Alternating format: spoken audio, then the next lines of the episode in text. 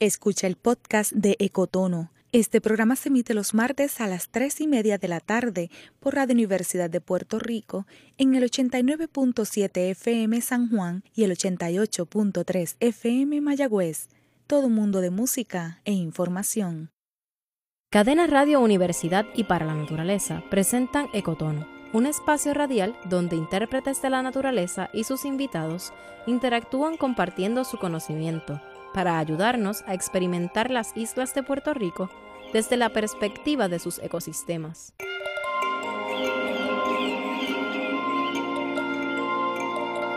Mi nombre es Débora Rodríguez y soy una voz para la naturaleza.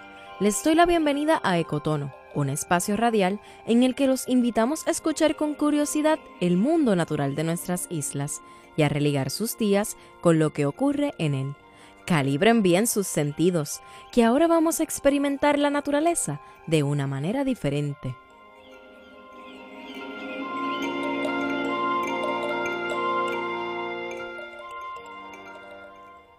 El cántico del coquí es una nana para los boricuas. Sin embargo, hoy es una invitación para explorar la noche y conocer la fauna nocturna. De verdad que nunca había pasado tanto tiempo con estas botas. ¿Qué pasa? ¿Te duelen los pies? No, Mira, por ahí salió Luis, por ahí nos vamos a ir. Esa es Lauri. Ella trabaja desde la Oficina Central de Para la Naturaleza. Su oficina está ubicada en el Viejo San Juan. Pero hoy, todos los miembros del equipo para la naturaleza salimos a descubrir la vida en el bosque del Monte del Estado en Maricao.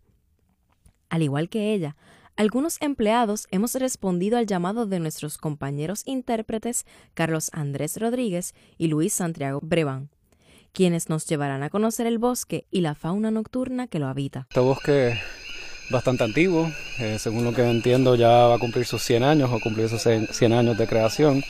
Un bosque mixto, aquí tenemos árboles introducidos como eucaliptos, algunos pinos que no son nativos a Puerto Rico. Eh, sin embargo, también tenemos especies eh, de coníferas, que son familia de los pinos, que sí son nativas endémicas. Tenemos robles endémicos en esta área. De igual manera, eh, la biodiversidad que se encuentra en este bosque es bien interesante porque el tipo de suelo que hay aquí se conoce como serpentinitas. Y la serpentinita es una roca, un conglomerado de cristales y minerales que uno, pues es bien acídico, o sea que el terreno aquí no es muy bueno para, para el crecimiento de las plantas. De igual manera, no retiene mucho, mucha agua, así que todo lo que llueve aquí se va rápidamente. Así que ahí ya tienes dos problemas, sequía extrema, pocos nutrientes en el terreno. Y a la larga lo que tienes entonces es una flora y fauna que está bien especializada. Ese que acaban de escuchar es Carlos Andrés Rodríguez, coordinador de Ecoditur e intérprete ambiental para la naturaleza.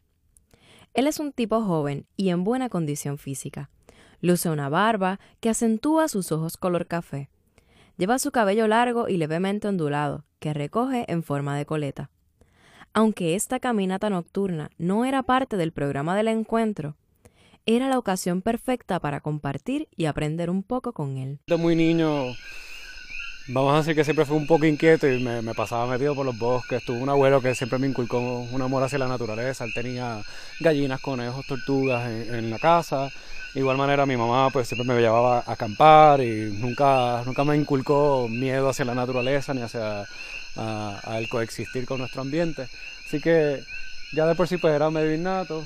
No solo eso, una vez llegó a la universidad estudió biología y se especializó en el estudio de anfibios y reptiles, rama conocida como la herpetología. Saber que no tiene miedo a la noche y que es amigo de la fauna nocturna nos llena a todos de tranquilidad en este recorrido. La noche es excelente, la verdad que muchas personas la tienen, le tienen un poco de miedo a la, a la oscuridad, eh, pero como yo le digo a los muchachos, el día es parte de la noche, la noche es parte del día, como lo queramos ver, verdaderamente son las otras 12 horas eh, de nuestro transcurrir alrededor de nuestro sol. Y lo importante es que hay que pensarlo como que es una, un sitio donde se despierta otra fauna. Vamos a pensar, por ejemplo, que las aves y los lagartijos son los organismos que controlan los insectos de día. Pero entonces, ¿y quién los controla de noche? ¿verdad? Porque hay un montón de otros insectos que están de noche y, y, ¿quién se los va a comer? Pues los murciélagos, que pueden volar de noche y ver de noche, son voladores como las aves, o sea que ocupan ese espacio. Y los coquíes, pues son arbóreos y terrestres y ocupan el mismo espacio pero en otro horario. Puedes decir que los coquíes son el turno nocturno y los, lagartijos y las aves son el turno, el turno diurno, ¿verdad? Así que cuando lo miras desde ese punto de vista también tiene que mucho que ver con la, la redundancia que hay en la naturaleza, ¿verdad? Y por eso queremos que no hayan tantos monocultivos y que hayan cultivos múltiples, ¿verdad? Es el mismo concepto y es por, por tener diversidad. Y esa diversidad lo que te da es adaptabilidad a enfermedades, a tormentas, a cualquier fenómeno ah, natural que pueda ocurrir en cualquier momento, como un huracán, por, ejemplo. ¿verdad? Si, si, tuviéramos quizás una sola especie de coquí en Puerto Rico, es muy posible que entre el disturbio que causa el humano, las tormentas, sea, no sea, sea tanto, tanta presión para la especie que desaparezca. ¿verdad? Recorrer este bosque montañoso del centro de Puerto Rico nos lleva a recordar los días después del huracán María, sobre todo ya que estamos en la temporada de huracanes y el reciente paso del huracán Dorian por la región del Caribe revive muchas memorias. Luego del huracán María, la estructura de los bosques de la isla se vio severamente afectada, y en consecuencia todas las especies que viven en ellos. Y es que los bosques son como las cebollas, están compuestos por múltiples capas. Cada capa del bosque es de un color y forma diferente, y están pobladas por especies diferentes al resto de las capas. Aunque hay especies que pueden moverse de una y otra, en la ecología esto se conoce como estratos, y hasta ahora se han definido cuatro estratos o niveles, el suelo del bosque, el sotobosque, el dosel o canopy en inglés, y el sobredosel o zona emergente. Después del huracán, ¿verdad? Todo ese dosel se cayó al sotobosque y muchas especies de reptiles, anfibios, están aprovechando toda esa hojarasca y materia orgánica que se está descomponiendo para aumentar sus poblaciones. Así que probablemente, aunque muchas especies de dosel se habrán afectado, las especies de, de sotobosque les está yendo muy bien, ¿verdad? Por, por todos esos recursos. Y es parte de lo que pensamos, ¿verdad? Que los huracanes son oportunidades, son parte del proceso de cambio en nuestra isla. Así que que empezar a verlo desde otro punto de vista de resiliencia. Carlos Andrés y Luis tienen una gran habilidad para identificar anfibios y reptiles entre la maleza.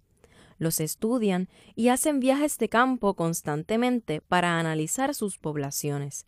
Incluso ya pueden identificar cada especie por su canto. De hecho, en la, en la lejanía estamos escuchando un poquito de eh, coquí melodioso. Hace como un... Pero no, Está por allá. Y Coqui Común también está cantando en los alrededores. Aquí tenemos uno. Aquí tenemos otro. Vamos a ver. ¿Quiénes son ustedes? Tuve duda porque el coquí de la montaña y el coquí común eh, janguean juntos en montaña alta y usualmente se distingue por el color del ojo. Eh, pero un detalle interesante es que el coquí común de la cordillera central, o sea, de Calle hacia acá, tiene el ojo más grisáceo versus el coquí común de, por ejemplo, el yunque de la región este de Puerto Rico, que tiene el color, el color de la iris, eh, color cobrizo. Que pues, a veces puede presentar un poco de confusión. El coquí de la montaña obviamente es una especie que está mucho más amenazada que el coquí común. Aún así, pues todas ellas están afectadas actualmente por el, un hongo que está matando anfibios a nivel mundial. El coquí de la montaña no le está yendo tan bien como uh, el coquí común. ¿Te acuerdas lo que yo mencioné del ojo del coqui común, Dani? Que por acá el, ojo es más grisáceo. Y cuando lo miras el los del yunque, el color del ojo es como color cobrizo. Mm. Esto fue un detallito que hablamos en el último adiestramiento con los intérpretes, que estaban haciendo diferentes protocolos de ciudadanos científicos. Y uno de los detalles, ¿verdad?, que utilizamos para identificar las especies de anfibios, eh, aparte del canto, ¿verdad?, es también caracteres como el, el, color de la iris. No sé si viste hace unos segundos que yo, pues, viré el coquí al revés para ver si el vientre se veía transparente o si se veía con un montón de manchitas. Cuando tiene un montón de manchas, eh, es casi seguro que es un coquí de la montaña versus eh, un coquí común, que es el que tengo aquí en las manos. Eh, también coquí común a muchas personas les causa confusión porque tienen unas variaciones en patrón dorsal bien interesantes. Por ejemplo, este animal tiene dos bandas corriendo por los costados, pero en muchas ocasiones puedes tener una línea finita pasando por el centro, a veces tienes máscara, a veces tienes combinación de ambas cosas. En ocasiones incluso se ven color beige como los pantalones que tenemos nosotros puestos ahora mismo. Mientras caminamos por la vereda, la oscuridad no parece afectarle a Carlos Andrés, quien se detiene a observar entre la hojarasca, los taludes, los troncos de los árboles. Y de pronto encuentra lo que estaba buscando. Un chiquitín. Aquí tenemos otro coquí, también parece común. Esto es un, si lo medimos, esto mide casi un centímetro, o sea que son un poquito más de 10 milímetros. Sería un juvenil categoría 1, categoría 2 más o menos. Eh, ¿Cómo sabemos que es eso? Pues literalmente midiendo muchos coquíes, pues se nota, se categoría, eso son nosotros dándole una categoría a algo que no, no necesariamente tiene categoría, pero nos ayuda a poder estudiar y poder decir, mira, hay unas proporciones bien altas de juveniles de tal y tal tamaño, etcétera.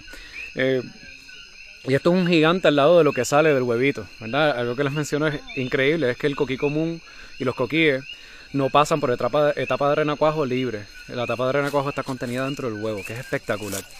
Y lo otro interesante, por ejemplo, el coquí dorado, una especie que presumimos que está extinta, que vivía en Calley, eh, era bien diferente a todas las especies de coquíes. ¿Por qué? Porque la hembra retenía los huevos en su cuerpo y paría las crías vivas. Que es algo que es bien raro en anfibios y más raro todavía en Puerto Rico y en el Caribe. Eh, lo cual nos presenta un gran reto, ¿verdad? Sería genial poder volver a reencontrar esta especie eh, en sitios como Jajome, que es una propiedad que nosotros tenemos en, el área de Calley. Y nada, sería espectacular que algún día de estos un grupo de voluntarios con intérpretes ambientales encuentren esta especie. Sería un gran redescubrimiento de una especie presuntamente extinta. Se piensa que el grupo de los coquíes, ¿verdad? Que de hecho el, coquí le, llamamos coquí, lo tenemos bien, bien arraigado a nuestra sociedad, pero resulta que los coquíes, el grupo de los coquíes que se conoce como Eleuterodactylus, que lo que significa toda esa gran palabra eh, del nombre científico, es que carece de tejidos entre los dedos. ¿verdad? Piensa en una rana acuática que cuando se tira al agua ya nada y utiliza esas membranas como chapaletas. Pues los coquíes, como se adaptaron para vivir fuera del agua, en islas y en sitios bien secos, pues abandonaron esa necesidad de poner sus huevos en agua para que pasaran por una etapa larval y eventualmente pasaran por metamorfosis. Pues ellos dijeron, mira, yo no tengo garantía de agua, puede ser que hoy llueva pero mañana no, eh, puede ser que la bromelia acumule agua pero mañana no, así que yo no puedo depender del agua. Y obviamente a través de millones de generaciones probablemente y quizás millones de años de evolución o por, lo menos miles de años eh, han cambiado, han ido evolucionando por así decirlo hacia una forma que les permite tener una vida libre, por así decirlo, del agua. Carlos Andrés manipula el coquí con gracia. Ya está acostumbrado a hacerlo. Yo, como soy un poco miedosa, jamás tocaría un coquí, pero no puedo evitar preguntarle ¿Cuál es la mejor manera de manipularlo? Bueno, preferiblemente si no te sientes cómodo con, con, manipularlo, pues no lo hagas. Sin embargo, pues si sientes el tacto para hacerlo, porque es, es una cuestión de ser delicado, pero suficientemente fuerte con el, el, coquí como para que no se vaya. Pero lo mejor es agarrar el muslo justamente encima de la rodilla, para que cuando el animal intente brincar o escapar, pues no puede flexionar, no puede moverse, lo tienes inmovilizado y pues se, le causas la menor cantidad de daño posible. Vamos a seguir viendo por ahí a ver qué vemos. Las paredes así como, como estas que están aquí, que acumulan un poco de humedad, son perfectas para los coquíes. Por ejemplo, aquí hay otro. Es que muchas veces también saber dónde buscarlos. Aunque quizás este no es un hábitat ideal para, para poner los huevitos, por ejemplo, sí puede ser un buen sitio para capturar insectos. En parte quizás por eso es que están ahí. Y ese, eso que están escuchando por ahí se conoce como el coquí melodioso. No sé si lo, si lo perciben. Es una especie que vive pegada al suelo, en la hojarasca y en el sotobosque medio. Y le llaman el coquí melodioso porque usualmente forma coros, grandes coros. En bosques como Carite tú vas a escuchar parchos en el bosque y lo que escuchas es un, un coro de... Esto puede ser que sea una hembra. Wow, grande. Sí. Nuevamente coquí común. pero miren la diferencia en patrón dorsal. Está bien oscura y tiene como ese camuflaje, el camo al lado. Y es muy posible que tenga huevitos. No se ven tan claros, pero si miran aquí, ven que se ve como un parchito blancuzco. Estos son probablemente huevitos pequeñitos que están en, en los oviductos. Ella probablemente ya está lista para encontrarse con un macho que cante bien, que tenga buena acústica. Y probablemente vaya con él para su apartamento, janguean, tú sabes. Y eso es parte de verdad, eso es lo que están haciendo los coquíes. Ellos están, uno, marcando territorio eh, contra otros, otros machos potenciales, pero de igual manera están tratando de atraer eh, a las hembras. Y el macho, pues usualmente las hembras suelen ser más grandes eh, que los machos. ¿no? En el caso de los machos, pues los machos cantan, la hembra no. Eso es otro detalle interesante de, los anfibios. Y tiene mucho sentido, el macho para lograr poder reproducirse, eh, pues lo que está haciendo es cantando, está vocalizando con el propósito de atraer una pareja. Y la hembra lo que hace es que busca el, macho que tenga, eh, que sepa seleccionar el mejor lugar, con la mejor acústica, probablemente con el mejor acceso a alimentos, etcétera, ¿verdad? Con menos enemigos. ¿Cuántos huevos pone? Pues varía de especie en especie, ¿verdad? Nosotros tenemos 17 especies de coquíes, tres de ellas extintas, y cada especie pues tiene, pone un, cantidades de huevos particulares, ¿verdad? En el caso del coquí común promedian unos 17 a 20 huevos, eh, también va a depender mucho del tamaño y la edad de la hembra. Eh, interesantemente, en el coquí común y varias otras especies de coquíes en Puerto Rico, es el macho quien cuida la camada. Eh, hay especies como el coquí guajón del sureste de Puerto Rico que incluso entre más dominante y más fuerte sea el macho, más camadas va a tener. Y entre más camadas tenga, más atractivo es para las otras hembras. Ella dice, pues si él puede cuidar tres camadas, pues puede cuidar la mía. Y se ha visto que un macho bien dominante puede tener múltiples camadas. Eh, en el caso del coquí común, como mencioné, eh, el coquí común macho puede estar unas dos a tres semanas cuidando su camada. Muchas ocasiones consume pocos alimentos y siempre está en una batalla constante contra grillos, contra caracoles, escorpiones y otros insectos que se alimentan, incluso otros coquíes que pueden alimentarse eh, de su camada. Son bien protectivos, pero de igual manera cuando sienten que no pueden proteger su camada, la pueden, pueden canibalizar su camada y pues suena un poco fuerte, ¿verdad? Pero si lo pensamos desde el punto de vista del coquí macho, él lo que está haciendo, él está invirtiendo un montón de energía para cuidar esa camada. Así que si está en peligro, es mucho mejor consumirla, reabsorberla y volver a cantar porque tarde o temprano pues va a lograr conseguir una pareja y puede quizás darle mejores oportunidades a nivel de supervivencia a la próxima camada. Cuando dices que puede tener más de una camada, ¿significa que puede estar con más de una hembra? Sí, sí, usualmente, eh, especialmente el coquihuajón va a estar con múltiples hembras eh, a través de, su vida e incluso en una época reproductiva, como te digo, puede tener tres camadas, cuatro camadas. Eh, obviamente, entre, entre más aumenta también el número de camadas, también aumenta el peligro para él. Cuando se refiere a que aumenta el peligro, significa que el papacoqui tendrá que defender a sus camadas de posibles depredadores como las moscas, las arañas, los grillos, las cucarachas, entre muchos otros. Mientras acompañábamos a Carlos Andrés, Luis Santiago, nuestro otro intérprete de la noche, había estado buscando a un individuo. Y ¡zas! lo encontró. ¿Encontraste, Luis? Yeah. Genial. Nítido. Hembra, macho. Macho.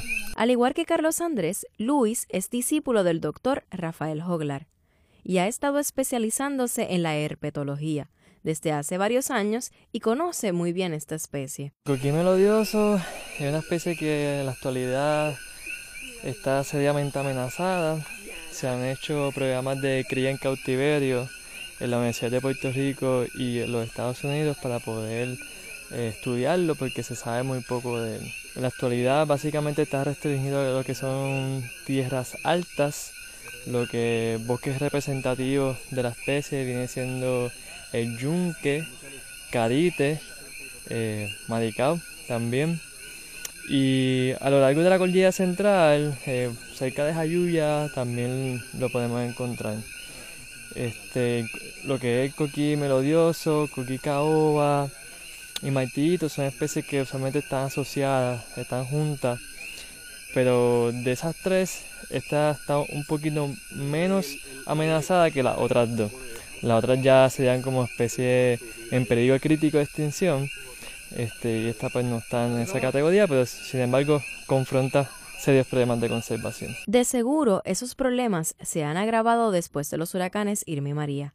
Aunque han pasado dos años de estos huracanes, todavía no hay un estudio científico que evidencie el estado de las poblaciones de coquí. Estamos trabajando ahora mismo con el Laboratorio de Petrología de Doctor Rural para poder darle continuidad debido a que después del huracán María pues las cosas se hizo un poquito difícil de poder accesar a los lugares y estamos nuevamente retomando para poder entonces monitorear qué está pasando con esta especie. Eh, lo que he escuchado por ahí de otras, otros colegas también estudiosos, al menos pues todas las especies se han, se han podido escuchar en, alrededor de Puerto Rico. Pero entonces, eh, en términos de densidad poblacional, pues es algo que estamos estudiando en la actualidad. Pero por los viajes de campo que han hecho, Carlos Andrés señala que... Es una pregunta interesante. Yo, yo digo que, mira, yo he estado metiéndome en, muchas áreas, eh, bueno, no, no tantas, en el Yunque, en dos o tres lugares y en Bosque Carite. Y yo te diría que les está yendo muy bien algunas especies. O sea, quizás las especies de dosel, como el coquí de Hedrick, que una de las cosas que pasó en los bosques fue que los doseles se fueron, pues ellos han sido desplazados un poco más hacia abajo en el bosque.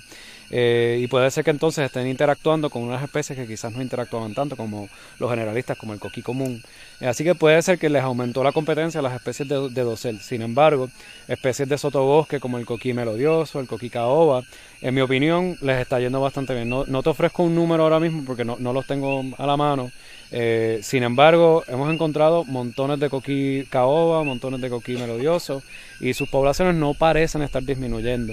Ahora, especies como el coquí eh, de la montaña, que ya de por sí no le estaba yendo muy bien, imagínate ahora que aparte de que tienen el hongo encima y que viven en un, micro, un micro hábitat que, que mm, no tiene para dónde irse, me explico, el bosque enano en, en el yunque, por ejemplo, ya está en el pico más alto. ¿Para dónde se va a ir?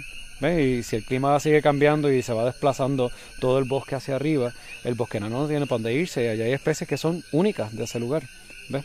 Así que especies como esa, que son altamente especializadas, eh, eh, elementos o momentos como en un huracán categoría 5, súper severo, que es normal que pase, se van a ver afectadas por eh, pérdida de hábitat, pérdida de alimento y de igual manera incluso un exceso de sol durante el día, eh, sequía extrema, entre otras cosas, ¿verdad? Porque ellos, al igual que nosotros, necesitan agua. O sea, los coquíes, a pesar de que se han adaptado para vivir fuera del agua y reproducirse fuera del agua, aún así eh, necesitan del agua. Los anfibios, lo recuerdo, respiran a través de la piel, ¿verdad?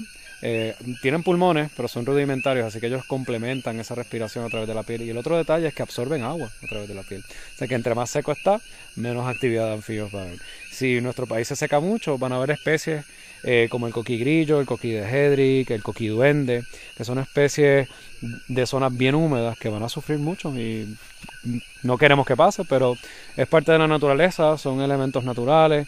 Eh, pero ahí está la cuestión, cuán responsables somos nosotros de que eso no ocurra. La preocupación de Carlos Andrés es genuina. Y es que existen 17 especies de coquíes que son anfibios endémicos de Puerto Rico, pero de ellas 10 están en peligro de extinción y 3 se encuentran en estado vulnerable. Las poblaciones de coquíes van a depender de la recuperación de los bosques, Ambos científicos consideran que los huracanes dieron la oportunidad de crear bosques con especies de árboles endémicos que por estar mejor adaptados al clima de Puerto Rico son más favorables para la fauna nocturna y nativa. Asimismo, algo bien importante en tu casa puedes sembrar árboles que, tengan sombra, que tengan una buena estructura, y cuando me refiero a estructuras que mm, sean relativamente altos, que permitan que se le peguen bromelias. Eh, sembrar bromelias es una buena opción, obviamente eh, contemplar que al, aumentar las bromelias puede ser que aumenten también los coquíes, pero también aumentan insectos como los mosquitos. Eh, pero si tú estructuras bien tu patio, pues esos árboles también le van a servir de hábitat durante el día a los insectos, a los, perdón, a los a los lagartos, como los anolis y los lagartijos arbóreos, pero también puede ser hábitat para los murciélagos. Así que cuando tú ayudas a un coquí, estás ayudando a un montón de organismos a la larga. De igual manera que si quieres ayudar a las aves, pues también estás ayudando a los coquíes a, largo plazo porque las aves les encantan los árboles, las, aves tienen que buscar un sitio donde dormir también. Eh, así que definitivamente entre más diversidad tengas en tu ecosistema, mejor.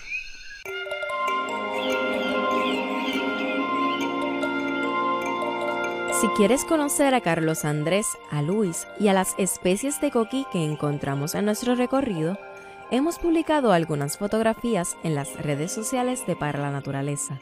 Además, te invito a visitar nuestra agenda de eventos en reservaciones.paralanaturaleza.org.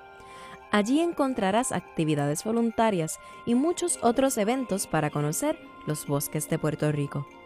Escríbenos a ecotono.paralanaturaleza.org con tus comentarios, preguntas o sugerencias después de cada programa los martes de 3 y 30 a 4 de la tarde. Este programa fue grabado y editado por Fidel Arocho Santiago.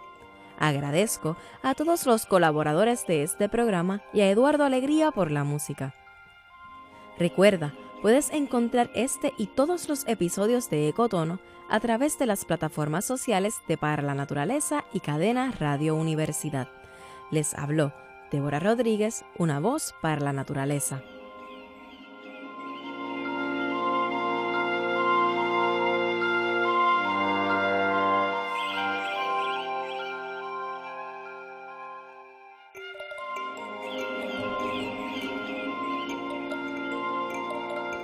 Gracias por escuchar Ecotono, un espacio radial donde intérpretes de la naturaleza y sus invitados comparten su conocimiento, ayudándote a experimentar las islas de Puerto Rico desde la perspectiva de los organismos que le dan vida.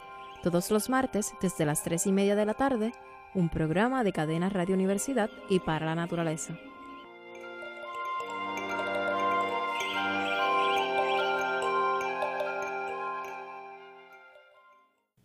Acaba de escuchar el podcast de Ecotono.